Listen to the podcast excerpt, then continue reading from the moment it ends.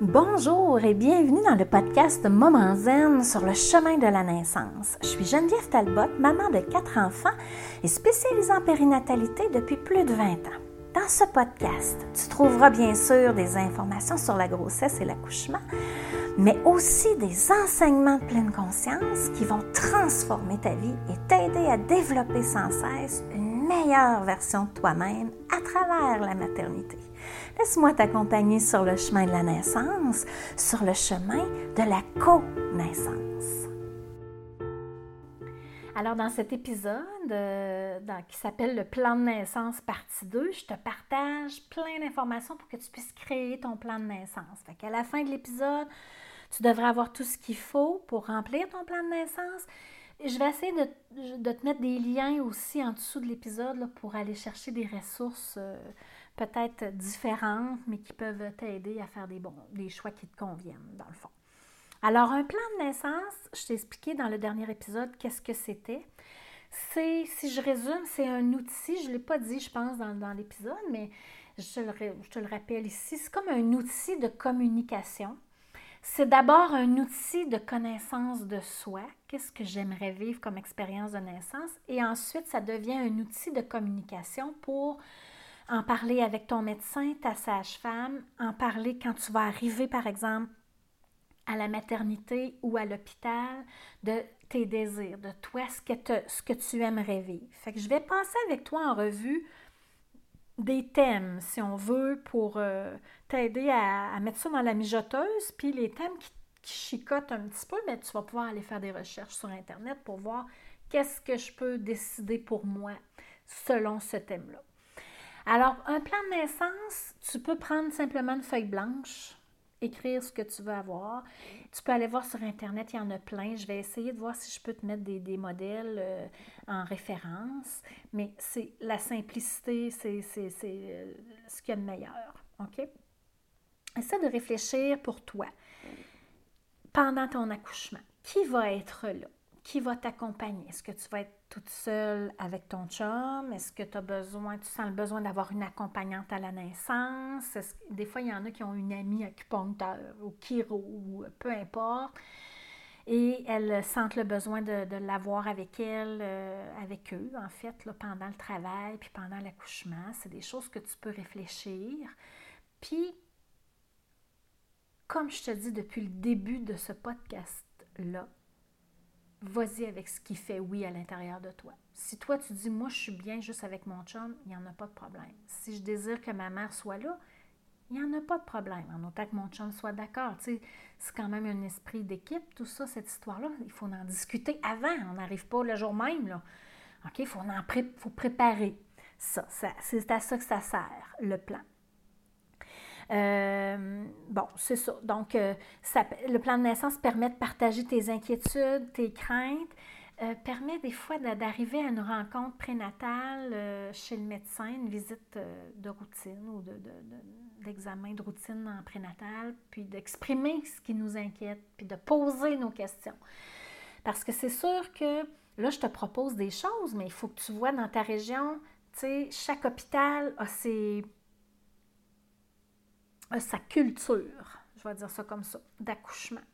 OK? Il y en a qui sont très pro-accouchement, tu sais, amis des bébés, ils sont vraiment pro-accouchement physiologique, allaitement, peau à peau, etc.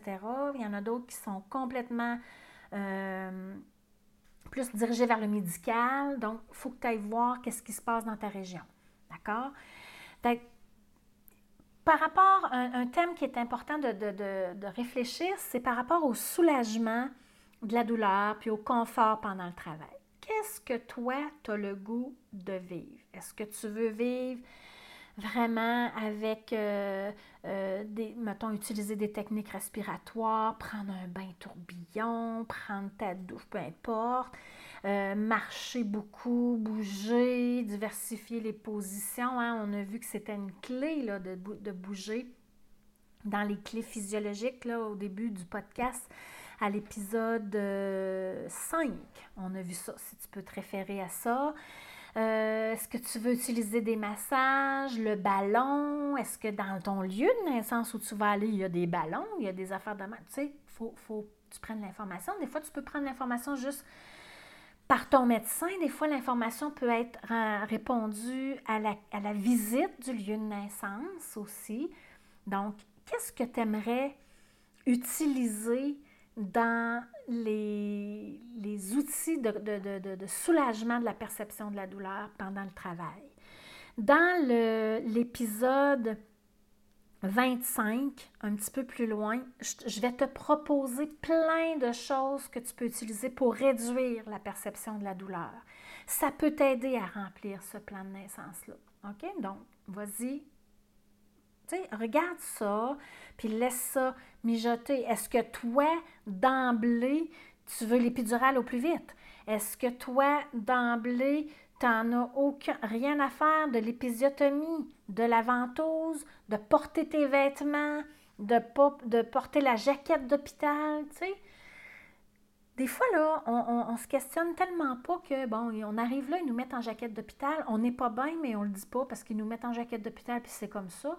Mais tu pourrais choisir de dire, regarde, est-ce que je peux. Puis tu sais, on n'est pas. C'est pas une arme, là, comme je disais. C'est pas un, un combat, là c'est est-ce que je pourrais garder mes vêtements?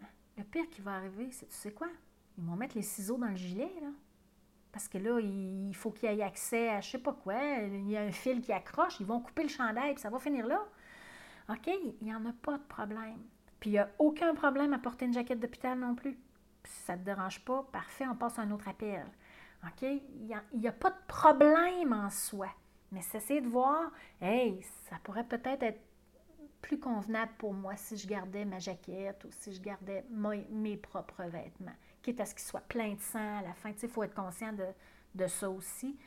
Mais il n'y a rien qui est impossible. Dans les réflexions que je t'invite à avoir, c'est dans les positions d'expulsion de ton bébé.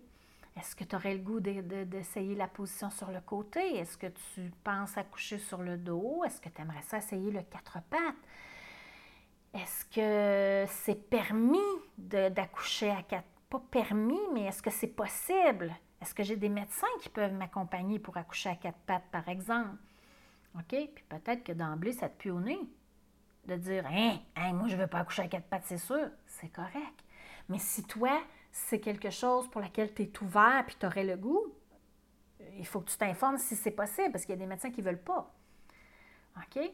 Puis, il y a des fois aussi, je peux te raconter quelque chose de bien drôle par rapport à ça. Moi, je me trouve bien comique. Euh, à mon dernier, j'avais mis euh, tout et son contraire dans mon plan de naissance parce que je voulais avoir toutes les options ouvertes. Puis, je, je m'étais dit, avant le début du travail, je m'étais dit, hey, J'aimerais ça, essayer le quatre pattes. Je l'enseigne, mais je ne l'ai jamais fait, je ne l'ai jamais expérimenté. Et le lendemain de la naissance de mon fils, je me suis dit, hein, ça ne m'a même pas passé par l'esprit.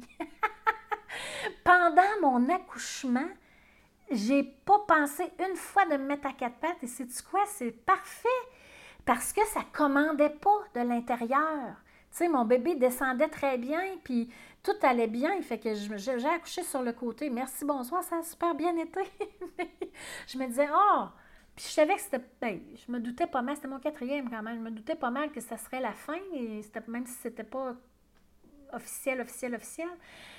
Fait que je me suis trouvée bien comique, euh, ça m'a même pas passé par l'esprit. Donc, ce n'était pas une expérience que j'avais à vivre, tout simplement. OK? Mais je l'avais quand même mis dans mon plan parce que je voulais avoir toutes les options ouvertes. Euh, l'accueil de bébé. Est-ce que j'aurais le goût, moi, que ce soit mon chum qui accueille le bébé, qui prenne la tête de bébé et son corps quand il sort de mon corps? Est-ce que c'est possible que je le fasse? Est-ce que les médecins vont me laisser faire? Tu sais, si. Moi, je dis toujours, à mes, à mes élèves, à mes mamans, si bébé va bien, puis que maman va bien, les médecins sont toujours plus ouverts parce que eux ont la responsabilité de la sécurité de bébé et de maman. Et j'ai déjà vu un papa, lui, n'avait pas pensé à ça, accueillir le bébé. Et là, il dit, hein, tu penses? là, je sais pas, moi. Il est venu comme tout, euh, tout inquiet. Puis là, mon Dieu, tu sais, ça y tentait, mais hey, tu veux pas l'échapper, hein? Ça sort de là, c'est tout gluant, cette histoire-là. Là. Puis tu veux pas l'échapper.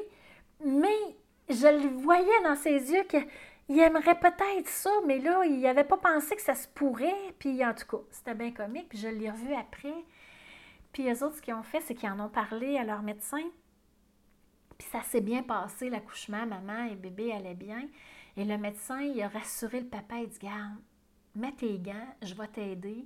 Puis, tu sais, dans le fond, le papa, il a accueilli bébé, puis le médecin avait ses mains en dessous du des mains de papa. Tu sais, il était prêt, il était le plan B.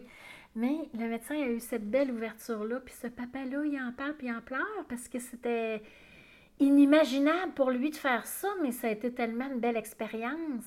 Puis il y a d'autres papas qui disent hey, Moi, je veux rien savoir, là. Non, non, non, non, non, il n'y en a pas question. OK? Et sais-tu quoi? Qu'est-ce que je vais te dire? Essaye de penser à ce que je vais te dire. C'est bien correct comme ça. OK? Donc, parle-en avec ton chum. Tu sais, peut-être qu'il n'a pas pensé à ça puis qu'il aimerait ça. Moi, j'avais dit à mon chum, t'aimerais ça? Hey, mon chum, il était prêt. Puis après que j'ai accouché de mon dernier, justement, je dis, euh, t'as pas eu envie d'aller, parce que je savais que j'avais un médecin qui aurait été ouvert à ça. Ouais, non, il m'a dit, euh, t'avais besoin. sais, il était comme plus à ma tête parce que j'avais besoin de sa présence. Puis c'est, avec le recul, c'est bien vrai, moi j'étais dans les hormones puis dans ma bulle, j'avais comme pas tout réalisé ça, mais euh, il aurait pas pu se libérer probablement pour aller. Puis tu sais, c'était comme correct, il est allé aux besoins du moment, puis c'était parfait comme ça, mais ça s'était présenté autrement, il aurait pu le faire, puis il aurait été content de le faire. Fait que, tu sais, il était vraiment dans l'accueil là-dessus, mon chat. Donc, euh, lors de la naissance aussi, tu peux euh, toi-même accueillir bébé aussi. Tu pourrais toucher sa tête quand il est à la sortie là, du vagin, mais que le, le, bébé est pas complètement, le corps n'est pas complètement sorti. Euh, tu pourrais choisir de découvrir toi-même le sexe du bébé. Euh, parce que des fois, les médecins sont comme Ah, c'est une fille! Mais on voulait le découvrir nous autres mêmes ou on ne voulait pas le savoir tout de suite. Ou, tu sais, ça peut être possible. Des fois, on le sait déjà d'avance, donc ça s'applique pas. Tu laisses passer ce point-là.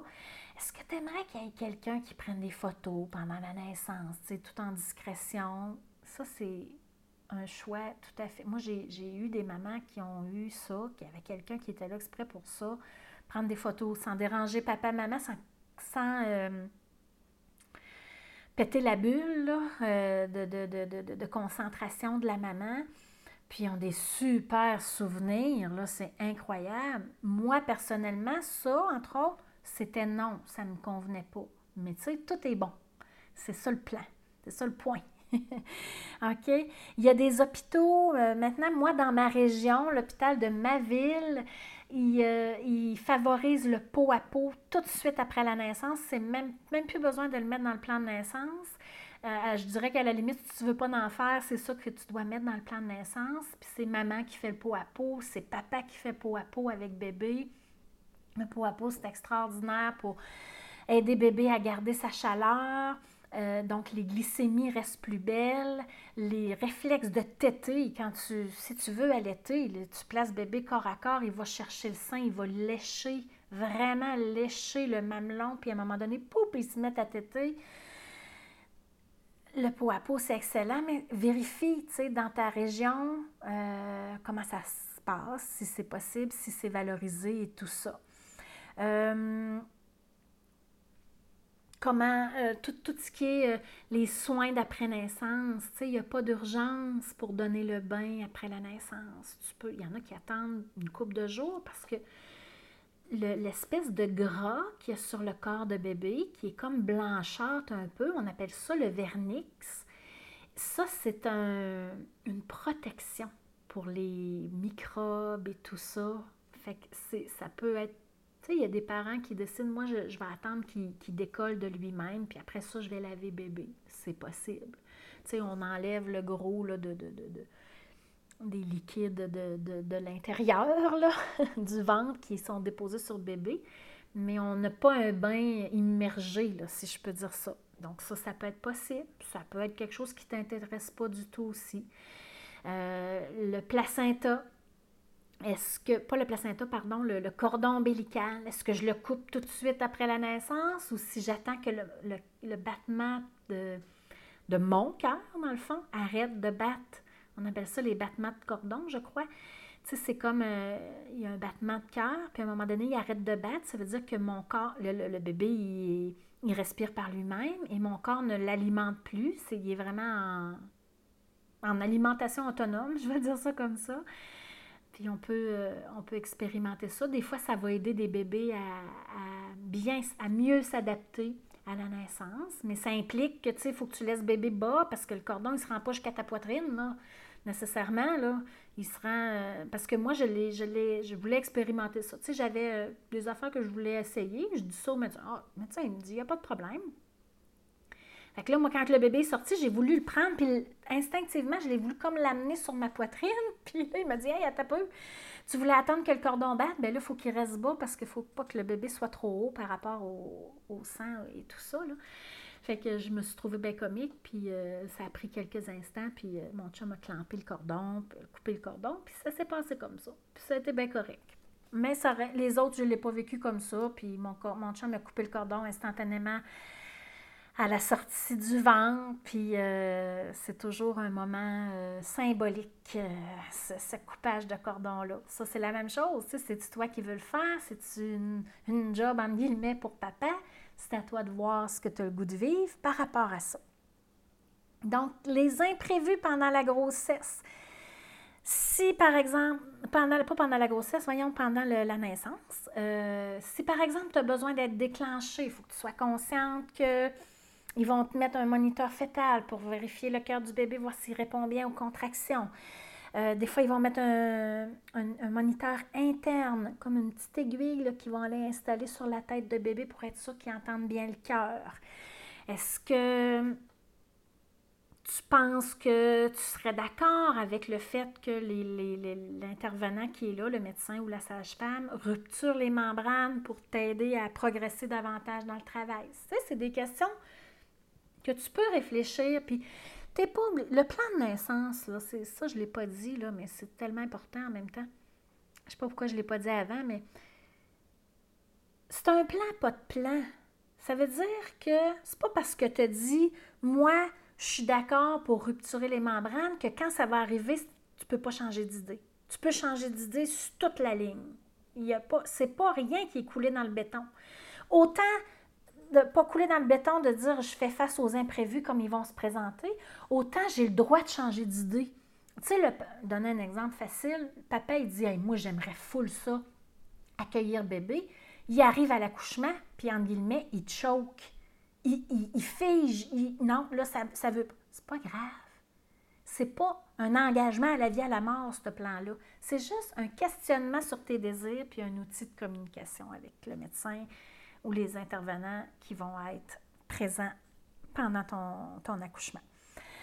Donc, euh, dans un épisode, là, vers la fin de mes épisodes, on va avoir une invitée, un médecin qui va venir t'expliquer toutes les procédures qui peut, ben, en tout cas, la plupart des procédures qui existent pour déclencher le travail, entre autres choses, pour soulager la douleur aussi.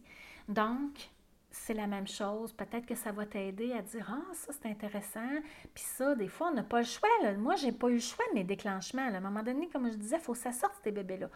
Fait que j'ai quand même eu certains choix de type de déclenchement jusqu'à un certain point.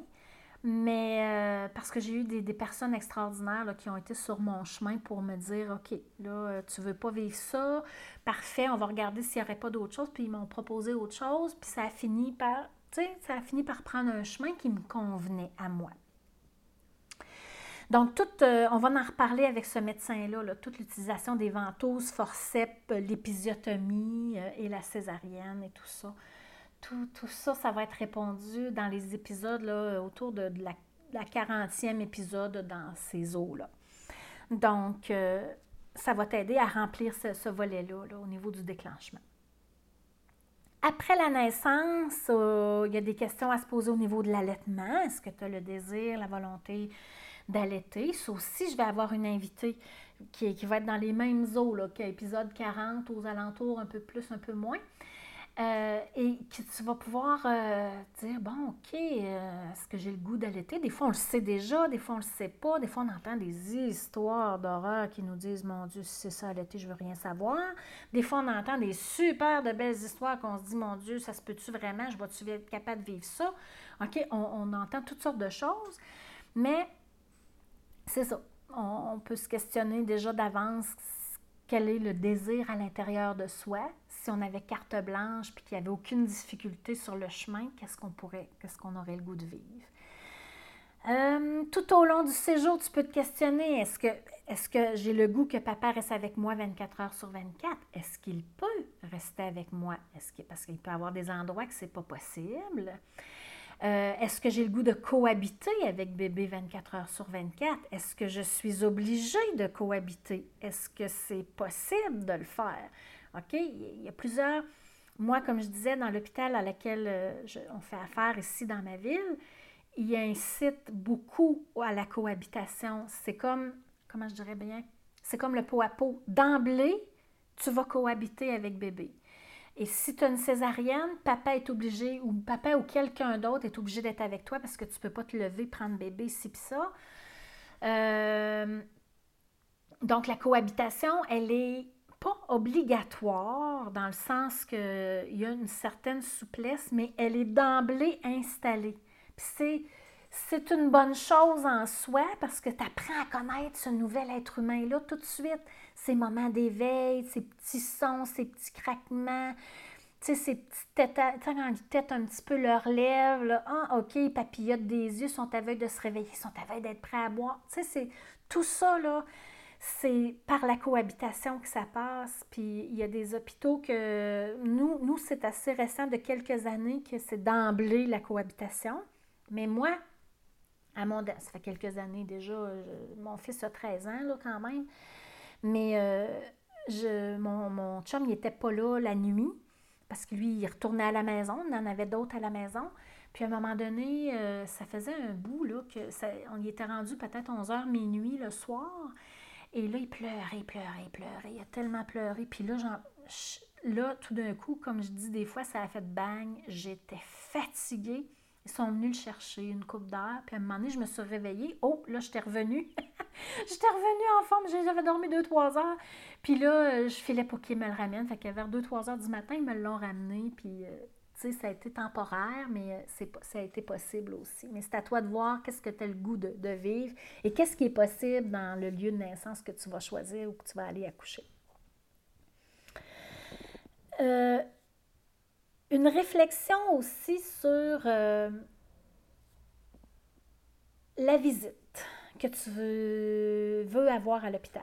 Il y a des parents ben, je moi, moi, je peux te donner mon exemple pour moi. Moi, c'était open bar. Moi, j'ai une grosse famille. Puis, euh, moi, j'étais bien énervée. Moi, je suis le bébé d'une famille de six.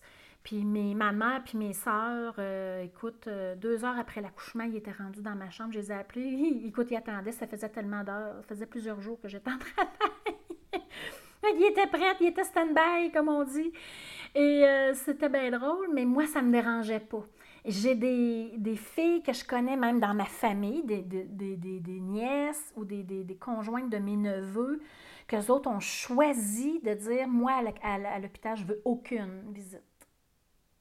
C'est un choix, c'est un choix de couple, mais c'est un choix qui doit être annoncé avant. Moi, c'est ce que je te conseille. Si tu fais ce choix-là, il n'y a pas aucun problème. Mais dis-le avant parce que là, ils vont cogner à la porte. Hein, les beaux-parents, les parents, les, frères, les sœurs, ça cogne à la porte. Si on ne les avertit pas que nous, on veut être respectés dans ce choix-là, il faut qu'on leur dise. Ça se, ça se réfléchit d'avance.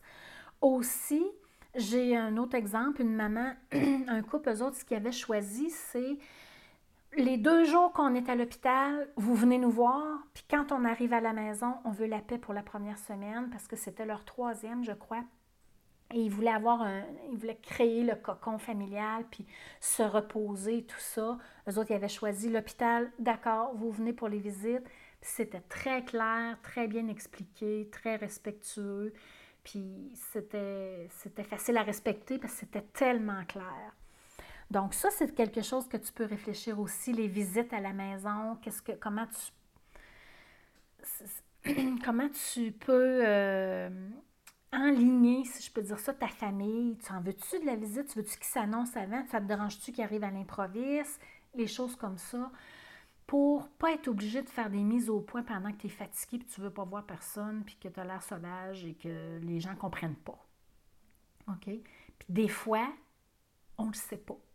des fois, on se dit, ouais, j'en ai aucune idée comment je vais être après l'accouchement, puis euh, je ne sais pas. Des fois, on se laisse porter. Des fois, c'est très, très, très clair avant le désir qu'on a. Puis des fois, ça ne l'est pas, mais c'est correct les deux. Puis des fois, on peut s'ajuster en cours de route aussi. Alors, j'espère que ça t'a aidé à apprendre, euh, à suivre des pistes de réflexion pour remplir ton plan de naissance. Comme je te disais, on va avoir des invités sur l'allaitement, sur les moyens d'intervention au niveau du déclenchement, les interventions médicales pendant le travail. Euh, on va avoir des invités dans les derniers épisodes du podcast pour euh, t'aider à remplir ça. Mais tu peux aller voir aussi sur Internet. Je vais tenter de te mettre des, liens là, euh, au niveau de tes droits et de, des choix que tu peux faire ou pas pendant la naissance de ton enfant. Alors je te dis à bientôt et bonne réflexion. Bye bye.